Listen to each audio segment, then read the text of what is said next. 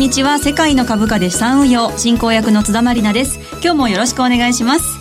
番組パーソナリティをご紹介しましょう。株式会社インベストラスト代表取締役国際テクニカルアナリストの福永博之さんです。こんにちは。よろしくお願いします。よろしくお願いしますそしてマネースクエアジャパンストラテジストの小暮祐樹さんです。こんにちは。よろしくお願いします。よろしくお願いします。そしてマネースクエアジャパンナビゲーターの芦田智美さんです。こんにちは。よろしくお願いします。よろしくお願いします。今日もこのメンバーでお送りしていきます。さあ今週はユーストリームの配信を行っています。えもちろんスペシャルプレゼントもあります。応募に必要なキーワードは番組のどこかで発表しますのでお聞き逃しなく。それでは今日も最後までどうぞお付き合いください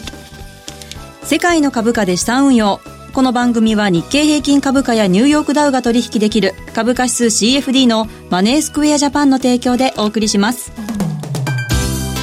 世界の株価で資産運用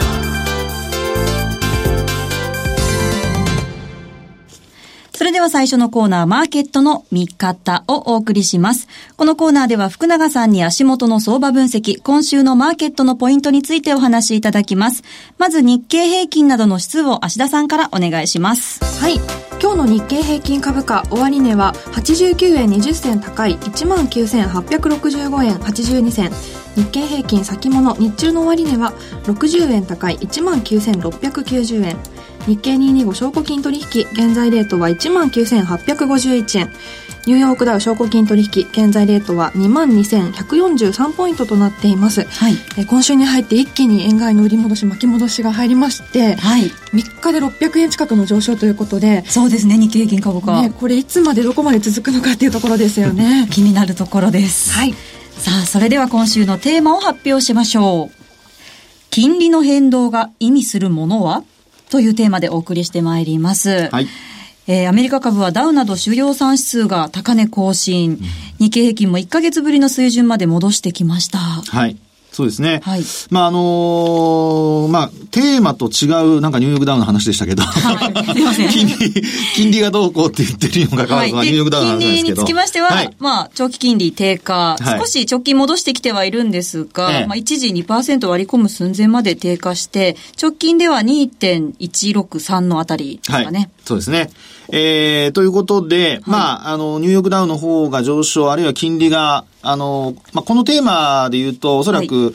低下して、それでまた直近上がってきてるっていう、そういう、まあちょっともう V 字的な、そうですね。あの、まあ揺り戻してんでしょうかね。はい。まあこのあたりが、まあ今回のテーマっていうことになるかと思うんですけど、まずは、その、金利が低下していた背景ですけどね。はい。まあこのあたりは、やはりあの、北朝鮮のリスクですよね。北朝鮮のその、えー、まあ核実験から始まって、はい、まあその後、あの、9日の日が建国記念日でしたので、まあそこで何か行われるんじゃないかというね、うん、まああの、不安があったわけですから、まあ、それもあって、はい、えー、結果的に金利が、まあ、アメリカの長期金利が低下するような状況になってたと。はい、8日で10年債が2%割れ寸前ということですよね。ねそうでしたね。で、直近で言うと、まあ、それが結果的に巻き戻しにつながっているっていうところですよね。何もなかったのでってことなんですけど、リスク後退。リスク後退というかね、あの、北朝鮮のリスクに関しては後退してないんですよ。はい、あの、結果的に解決してるわけではないので、はい、あの、リスクそのものは残ったままで、あの、規模も、あるいはその内容も、あの、これまで思われているような内容と何かこれから良くなるかっていうと、それは全く今の段階ではわからないので、はい、あの、交代っていうふうには捉えない方がいいと思いますね。うん、で、ただ一方で、あの、もう一つ、あの、アメリカの長期金利っていうことで言いますと、はい、やっぱハリケーンの問題ありましたよね。ハービーが結構、あの、被害をもたらして、まあ、その後、イル、イルマかイルマかわかりませんけど、ね、どちらかが、あの、まあ、名前は呼び方はどっちかですけども。えー、一時はカテゴリー5とまでも言われていたんですけれども、実際来てみたら、それほど、うんイルマの、はい、被害がなかったんですよね。ハービーよりもイルマの方が、まあ、規模が小さかったと。はい。で、結果的に上陸する段階でですね、そういうふうに、あの、リスクが、まあ、後退してくれたということで、はい、えー、それもですね、ちょっと安心感につながったのかなっていうふうな思いますよね。で、あとは、あのー、まあ、長期金利がこんな形で低下して、先ほどあの、小暮さんも話してくれましたが、2%割れ寸前まで行ってですね、はい、そこから戻ってきてるっていう状況と、それからあと、金利が上昇しているのに、ニューヨークダウなんかも高値を取ってきてると。そうですね。ね。この整合性っていうのはやっぱり、あの、なかなか考えづらいんですけど、はい、まあ、これはですね、一方でも前から言われてることではありますが、はい、税制改革ですね。はい。ここに来て、あの、オバマケアの代替法案通らなかったのにですね、はい、税制改革だけできるかどうかわかりませんが、とりあえず、あの、債務上限の引き上げも、あの、年内、まあ、12月の前半でしたかね。はい、確か8日までだったと思うんですけど、はい、あのー、まあ、一応引き上げて、はい、ね。で、そこまでは上限は一応、まあ、取っ払いますよと。で、それもあってですね、えー、安心感が、あの、ちょっと高まっている中で、税制改革の話が、まあ、ちょっと出てきていると。はい、で、特にあの、税制改革で言いますと、まあ、おあの、オバマ大統領の時から比べるとですよ、あの、オバマ大統領の時は30%台でのあの法人税なんですが、はい、あの、トランプ大統領に変わってから15%っていうようなことをトランプ大統領言ってるわけですよね。はい、でも15%まで、あの、落とすっていうのはちょっとね、実際のところ、厳しいですよね。現実的じゃないですね。組み合わせがどうするのっていうことになりますからね。そうそうそう。だって大体法案がね、あの財源の法案が通ってないわけですから、まあそういう中で、あの考えるとですね、はい、ええー、まあ、やっぱりアメリカの議員の方、特にライアン下院議長ですかね。はい、ライアンさんなんかはやっぱり20%台までは落としてもいいんじゃないかっていう話をしてますので、はい、これ結構現実味を帯びつつあると。ですからもし年内にこの税制改革があの発表されるっていうかまあ、ある程度落としどころが決まってくるとですね、はい、これ意外にまたニューヨークダウがまもう一回高値更新するかもっていうね。ねですからこの番組の中ではニューヨークダウ一応ね、はい、おしめ買いって話をしてましたけども。そうですね。ええ。ー、で、昨日も高値更新っていう、まあ現物の方高値更新したりしてますので、はい、まあそう考えますとやっぱり、あの、今お話しているような、うん、まあ、悪い話がずっと、あのー、まあ、頭の上にこうね、ずっとイメージとしてこう湧いていたのが、はい、少しずつそれが、あのー、まあ、霧が晴れるような状況になってきてるっていうね。うん、まあ、それがポイントでしょうね。でも、あの、本当に繰り返しでしつこいようですけど、北朝鮮の問題はまだ全然解決してませんので、はい、あの、リアクション何もしてませんから。そうですね、えー、制裁決議の後にね、何もまだ向こうはリアクションしてませんので、はい、まあ、このリアクションが、だから向こうも北朝鮮も、相当重要だと思ってですね、ええ、結構、あの、引っ張って引っ張って、なんかやるんじゃないかなと。いうことも考えられますから、うんはい、まあそういう意味では、やはりちょっとね、あの、後退したとか、楽観ムード一色になるのは、僕はちょっと危険かなと思いますので、皆さんのポジションはあんまり大きくしすぎない方がいいかなと思います。先週末もあれ、ポジション持ち越していた方、結構大変なことになってたんじゃないかなと思いますからね。そうですね。末はね、先週はそうですもんね。リスク回避のポジションはなるべく小さめにしてそうです、そうです。その方がいいと思いますね。ですから、まあ今、あの、利益が乗ってる方は、はい、まあ、あの、急いで売れとは言いませんけど、でもある程度全部売れとかじゃなくても半分ぐらいはね、利益を確保するとかね。うんで、ポジションはなるべく、あの、少なめにしておいて、何かあった時には、まあ、そのまますぐにロスカットできるか、あるいは、まあ、利益確保できるような、まあ、そういう身軽な状態にしておくのがいいと思いますね。はい、身軽に。身軽に。はい。はい。さあ、そしてあの FRB のパウエル理事が、はい、リスインフレ、低インフレはある種のミステリー謎だという発言をしたというふうに伝わっていて、はいはい、景気拡大と雇用の改善が続いているのに、インフレ率目標2%に届かないっていうのは、うん、景気は良くなってるんですかね？ねこれは、まあ、あの、アメリカに限らず世界各国で言われている話でありますけどね。はい、で、まあ、これは本当にあの、私の経験則なので、まあ、正しいかどうかわかりませんが、ええ、あの、当時、僕はあの、唯一この中では、はい。バブル経験者でございます。そうですよね。認めたくありませんけどね。バブルとは言いたくありませんが。私のバブルの終わりかけに生まれてるんですけど。終わりかけ。はい、自分から言わなくていいですよ。すいません。いや、それでですね、はい、あの、まあ、当時、やっぱりですね、賃金がその上がっていく、はい、あの、背景として失業率がすごく低かったんですよ。えー、今でも3%を切るような失業率にはなってるんですけど、はい、日本で言うと、やっぱり当時は2%の前半。ね、それが、あの、一時的なものではなくて、はい、やっぱりあの、1年近く続いたんですよね。こう上下しながらね、2%のところで。はい、ですから、あの、データを見ると、やはりそういうふうにですね、雇用が、あの、しっかりしていたと。で、まあ、失業率も低かった。ですから、皆さん安心してですね、お金をバンバン使ってたと。いうね、まあ、アリとキリギリスで言えばキリギリスかもしれませんが。あの、まあそういう時代だったと。い。うことでですね、はい、ですからこうアメリカの場合も、今4%台の、まあ前半っていうかね、ね。4.3から今回4.4に上がりましたけど、はい。うん、ですけど、やっぱりあの失業率を見る限り、本当に賃金が上がる、あるいはそこから、あの、物価が上昇していくっていうふうな、あの、これまでの流れを考えるのであれば、まあ、やはりあの、賃金を、がもっと上がるためには、やはりもっと失業率が低下すると。まずは、まずは、さらにもっとから、もっと低下したら、もちろん顕著になってくるんじゃないかと。はい、で、やっぱり、あの、失業率が、あの、まあ、あ低い水準で、ある程度安定している背景にも、あの、IT 化だとかね。はい。あるいはネットでの、その、小売販売だとか、まあそういうもので物流なんかが変わったりだとかですね、えー、人がこう介在する部分っていうのが結構やっぱり少なくなってきてますからね。はい、なのでそういう部分でも、あの、コストはやっぱりこうかけない。うん、なので、あの、その分は、えー、人も、あまり必要ないっていうことになってくると、はい、失業率が低下、さらに低下しないと、給料上がらないっていうね。そうですね。単純に比較できない状況ですからね。そうですね。昔と今だと。はい。ですので、まあ、あの、そういうふうにですね、考えると、あの、まだ失業率が低下してくれば、賃金の上昇余地っていうのはあると思いますので、はい、まあ、そうなってくると、あの、このディスインフレの話っていうのも、ええ、あの、まあ、ミステリーではあるんですが、あの、考え方というのもですね、変わってくるんではないかなというふうには思いますけどね。はいさあ、そして今日はユーストデーということなので、今の話も踏まえまして、はい、各指数をチャートで見ていきたいんですけれども、ね、はい、ユーストご覧の方は画面にチャートが表示されます。はい、今日はまずは何からいきましょうか？今日はですね、ニューヨークダウから見ていきたいと思いますが、はい。これあの、ユーストに出てる画面はですね、これ25日と75日とあと200日移動平均線ですね。はい。で、これあの、4つのチャート全部そんな形になってます。はい。で、えー、こうやって見ていただきますと、これあの、ニューヨークダウが今、こう、拡大した形にしたんですが、はい、えー、25日線、えー、っと、75日線の間で、あの、まあ、推移してたんですけど、はい、まあ、ここから上に上がっていくというところで高値に、まあ、近づいてきているという状況ですね。はい、で、これ、ちょっとびっくりなのは、うん、現物は高値取ったんですけど、はい、CFD って高値更新してないですね、これね。してない。はあ8月の高値もまだ抜けてない状況ですよね。はい。皆さんフォローありがとうございます。本当にね、8月の高値抜けてないんですよ。なので、先ほどからね、現物現物って言ってるんですけど、はい、まあこれもですね、あの、まあこれまで見てきた後でも日経平均の話もしますが、はい、CFD の先見性というか、先行指標としての動きからすると、ちょっとね、あの、今晩抜けてほしいなというね。う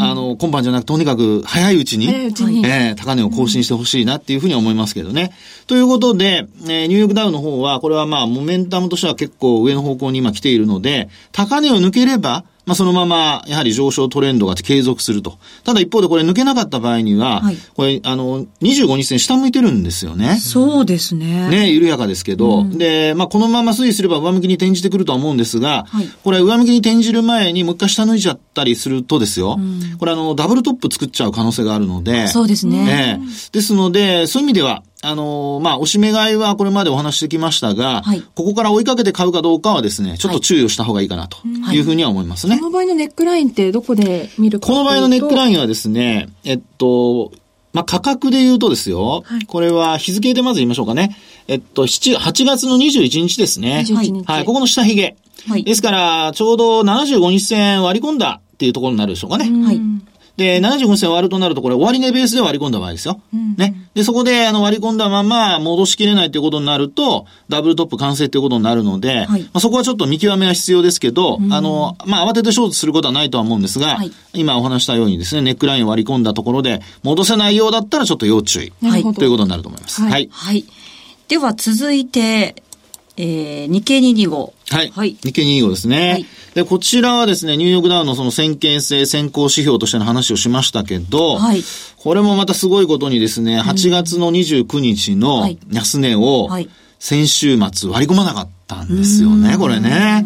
あれだけね、あの、建国記念日に何かあるだろうっていうね、話はあったにせよですよ。はい。でも結局マーケットは割り込まなかったというこれが強いですよね。そうですね。じゃあもうこの番組聞いてる方、うん、そして CFD の価格を見てた方は、はい、もしかしたら今週。そうそう、もう寄り付きからというか、はい、取引開始から、もうあの、これ見ていただくとわかりますけど、価格が完全に跳ね上がって、それで始まってるんですよね。はい。こういうのをですね、ローソク足の、えっと、9月のこれ、えっと、8日と、はい、それからあと、9月11日、はい、ね、あの祝日というか、まあ土日を挟んでのこの営業日、はい、えー、2つをこう、ローソク足重ねてみると、重ねてというか並べてみると、はい、こういうのはですね、行き違い線って言うんですよ。行き違い線はい。一方は下方向に行って陰線じゃないですか。はい。で、翌営業日は、あの、その、あの、まあ、陰線の始まり値のところ、はい、始め値のところを上回って始まって、はい、で、さらに陽線になっていると。で、こういうのは行き違い線って言ってですね、トレンドが変わる、ポイントなんですね。節目の一つの。そうです。節目というか、まあトレンド転換の、はい、サインなんです。はい、ですから、あの CFD を見ていて、もうそれこそ8時45分の段階から、はい、もうこの価格で値段がつくよってなったら、もう、買いに行かないとダメなんですよ。なるほど。あ、じゃあ9時になる前に8時45分から CFD を見て、8時半から見ていれば、そうそうそうそう。わかりますもんね、行き違いなそうです、そうです。初めてですね。で、なおかつね、あの、そのまま、まあ、買い増ししてもいいでしょうし、そうなると、今日までのこの上昇、さっきの冒頭のね、はい、あの、アシャさんが話してくれた600円ぐらいの値幅、すっかり取れたっていう。しまったがっつり取れたっていうね。そういうことになりますよね。そういうことなんです、そういうことなんですね。ですから、まあ、そういう意味でもですね、あの、日経平均株価の、あの、弱気のところからのこの転換っていうところをうまく捉えられれば、はい、まあ、こんなふうに、ええー、まあ、大きく値幅取れましたね、というところですよね。うん、で、ただ、あの、ここからどうなるかっていうところは、はい、今のところ、あの、25日線、えー、ごめんなさい、75日線のところで今ちょっと押し返されてる状況ですね。そうですね。はい。ですから、あの、まあ、ここから2万円を乗せるかどうかっていうのは、まだちょっとやっぱり、マーケット的には疑心暗鬼というところだと思いますので、はい、まあ、こっから上を買うにはやっぱり材料がなんか欲しいところかなと。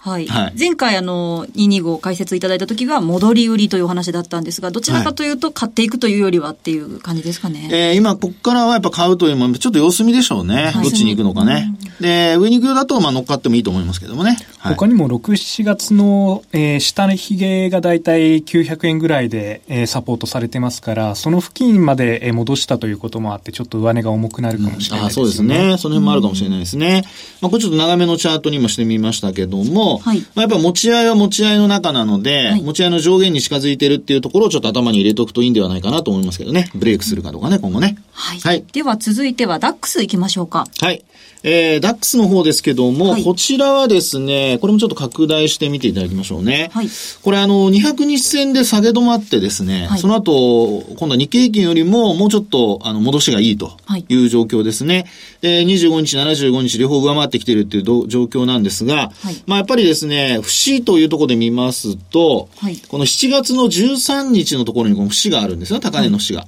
ですから、ここをやっぱり抜くかどうかっていうところで、あの、少しやっぱり、まあ、これも、こちらも材料が欲しいところかなと。はい、で、結果的に、あの、ECB の理事会だとかもあってもですね、はい、えー、あまりこう、為替が動く材料にもなってなかったりとか、まあ、そういう状況ですので、まあそういう意味では、あの、今後、あの、ダックスなんかもやっぱり業績なんかの話に、えー、まあ目が向いていくのではないかなというふうには思いますけどね。はいでは最後に FTSE100 もお願いしていいですか？はい。FTSE もちょっと見ときましょうね。はい、で、これやっぱ4指数、やっぱりあるのいいですよね。それぞれが、あの、値動きがバラバラなので、あの、選び方、あるいはトレードのスタイルで、はい、あの、4種類で全部うまいこといくじゃないですか。全部組み合わせができますもんね。そうですよね。で、特にあの、FT の方はこれもうレンジ相場がずっと続いているので。そうですね。えー、で、まあ、これなんかですと、もう本当に狭い値幅でもいいから、はい、ちょっと、あの、まあ、デートレードね、あるいは1日2日で売買するとか。短期で。えー、そういうふうに考えると、結構、あの、陽線、陰線っていうこの長さの、あの、ロソカシが、えー、結構あるので、はい、まあ、そういう意味では日中のトレードなんかも、あの、やりやすいのかなっていうふうに思いますけどね。うん、はい。田中さん、これ昨日、はい、あの、イギリスの8月の CPI が発表されていて、はい、前年比でプラス2.9%っていうかなり強い数字だったので、でね、ポンドがかなり上昇したと思うんですけど、はい、もしこれ明日 MPC があるので、うん、ここでもしあの、利上げに関して、ちょっと高派的な発言があった場合って、やっぱり FT はちょっと下方向っていうか、あんまり上昇しにくくなるって考えていいんでしょうかね。そうですね。まあ、やっぱりあのーえー、っと、イギリスの場合はですね、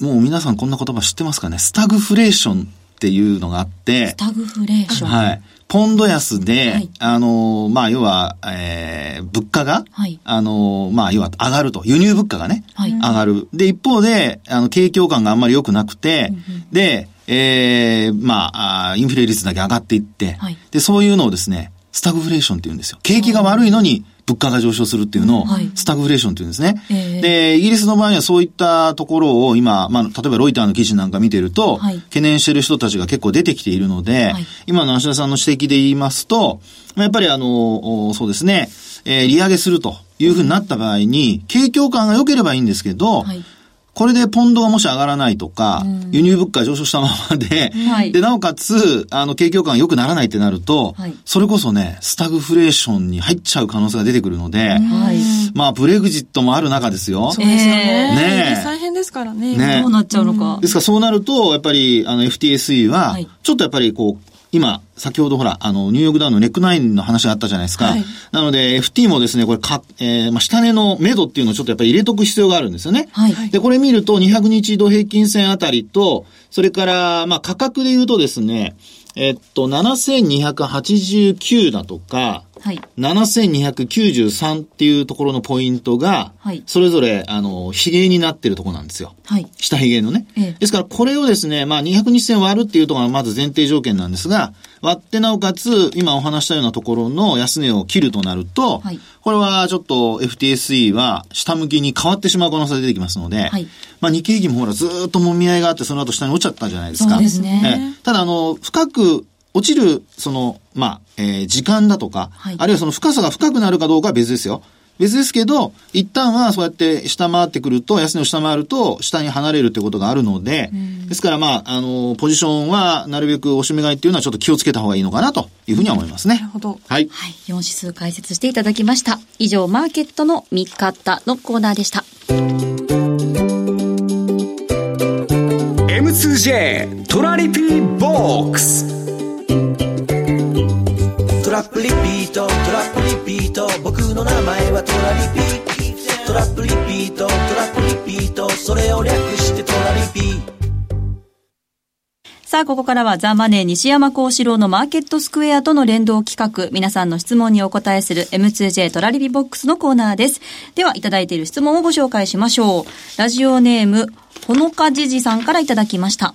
福永さんおすすめの参考書は？ということなんですが。これは、はい、あの、どんな分野というかね、それにもよるんですけど、そうですね。まあ僕的にはやっぱテクニカルというふうに考えると、はい、まあちょっとね、いろんなところで同じことばっかり言ってるんですが、はい、あの、ジャック・シュワッカーのテクニカル分析というのが一番テクニカル分析では一番、あの、いいと思います。どんな本なんですか？あの、えー、っとですね、テクニカルで、あの、テクニカル分析のオシオシレーターだとかいろんなのをね、紹介してるんですけど、はい、一番その翻訳がこなれていて、ええ、で、なおかつ、あの、紹介されているテクニカル指標の種類が豊富。で、なおかつ事例もですね、はい、あの、意外とわかりやすいものが多いんですよ。はい、で、あの、まあ、ものによってはですね、1940年代とか50年代のね、古いチャート使ったりとか、まあ、そういうので、要はアメリカから入ってくるじゃないですか。はい、で、それって翻訳したらそのまま、もうね、あの、売られちゃうと。改訂版とかほとんど出ないことが多いので、まあ、そういう意味では中身はそれほど古くもないのでですね。はい、それが、まあ私的にはおすすめかなと思いますけどね。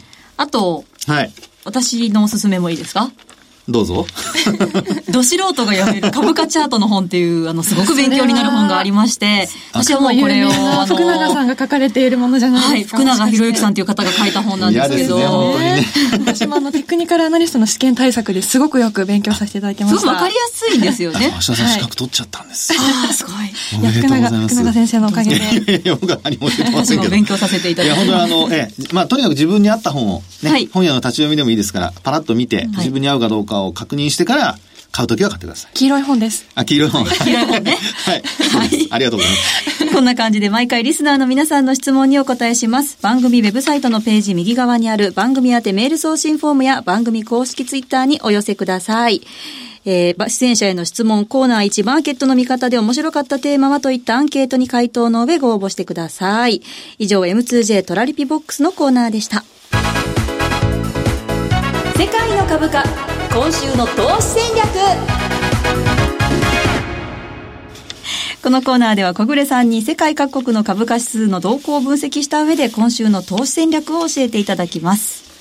はい。えー、まあ、先週、日がから話がありましたダックス。確かにこれ上昇したんですけれども、はい、まあ、その時の話では、えー、まあ、ユーロ安、通貨安が伴っ、えダックスが上昇するのではというような話だったんですけれども、はい、まあ、ダックスだけが上昇して、そしてユーロも上昇と、まあ、どちらかというと、金利低下によるドル安という側面もありましたけれども、はい、トレンドとしてはちょっとチャートを用意したんですけれども、はい、えー、えー、ユーストリームに表示されています。はい、ユーロドルの冷やしのチャートで、はい、えー、こちら、あ ADX と標準偏差ボラティリティを表示しているんですが、はい、えー、標準偏差も、まあ、どちらかというと上昇傾向、ADX も高止まりということで、上昇トレンドまだ続いているというふうに見ることができると思います。う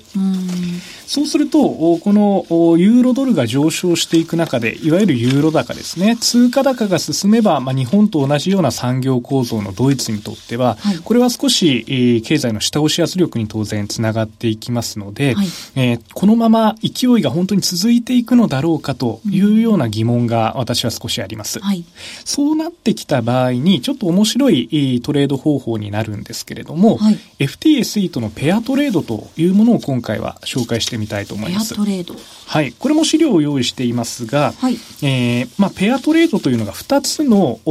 指数をそれぞれ買いと売り逆のポジションを持つことによって、はい、えー、リスクを相殺しながら、えー、その間のブレを取ろうというような戦略なんですね。で、えー、DAX ですと、おちょうど枚数を、おはい、3枚、FTSE を5枚というように3対5でトレードしていただくと、大体取引総代金が同じ規模になりますので、はい、えー、それで、えー、リスク自体がヘッジできると。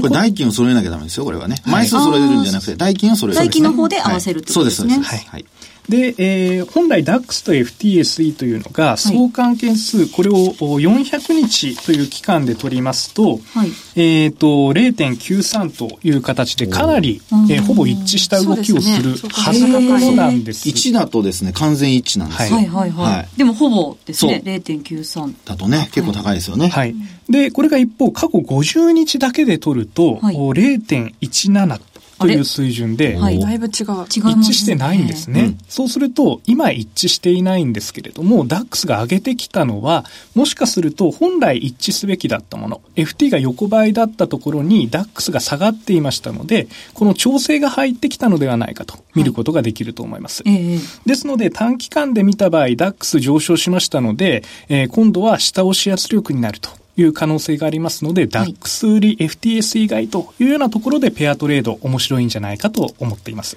はい。今回はペアトレードということで教えていただきました。以上、世界の株価今週の投資戦略のコーナーでした。さあ番組もそろそろお別れのお時間です。お送りしてまいりました世界の株価で資産運用この番組は日経平均株価やニューヨークダウが取引できる株価指数 CFD のマネースクエアジャパンの提供でお送りしました。さあユースト配信日といえば特別プレゼントの日、はい、今日も特製クオカード500円分5名様にプレゼントです。では福永さんキーワードの発表お願いします、はい、全然面白くないキーワードです、はい、インフレ率。はい、キーワードはインフレ率です。応募方法は番組ホームページをチェックしていただき必ずキーワードインフレ率。そして先月放送したテーマで面白かったもの。番組の感想やマーケットに関する質問もぜひぜひ書いて応募してください。締め切りは9月26日の火曜日です。皆様からのたくさんのご応募お待ちしています。お待ちしてます。ここまでのお相手は福永博之とマネースクエアジャパン小暮優樹と芦田智美と津田まりなでした。それではまた来週です。さようなら。さようなら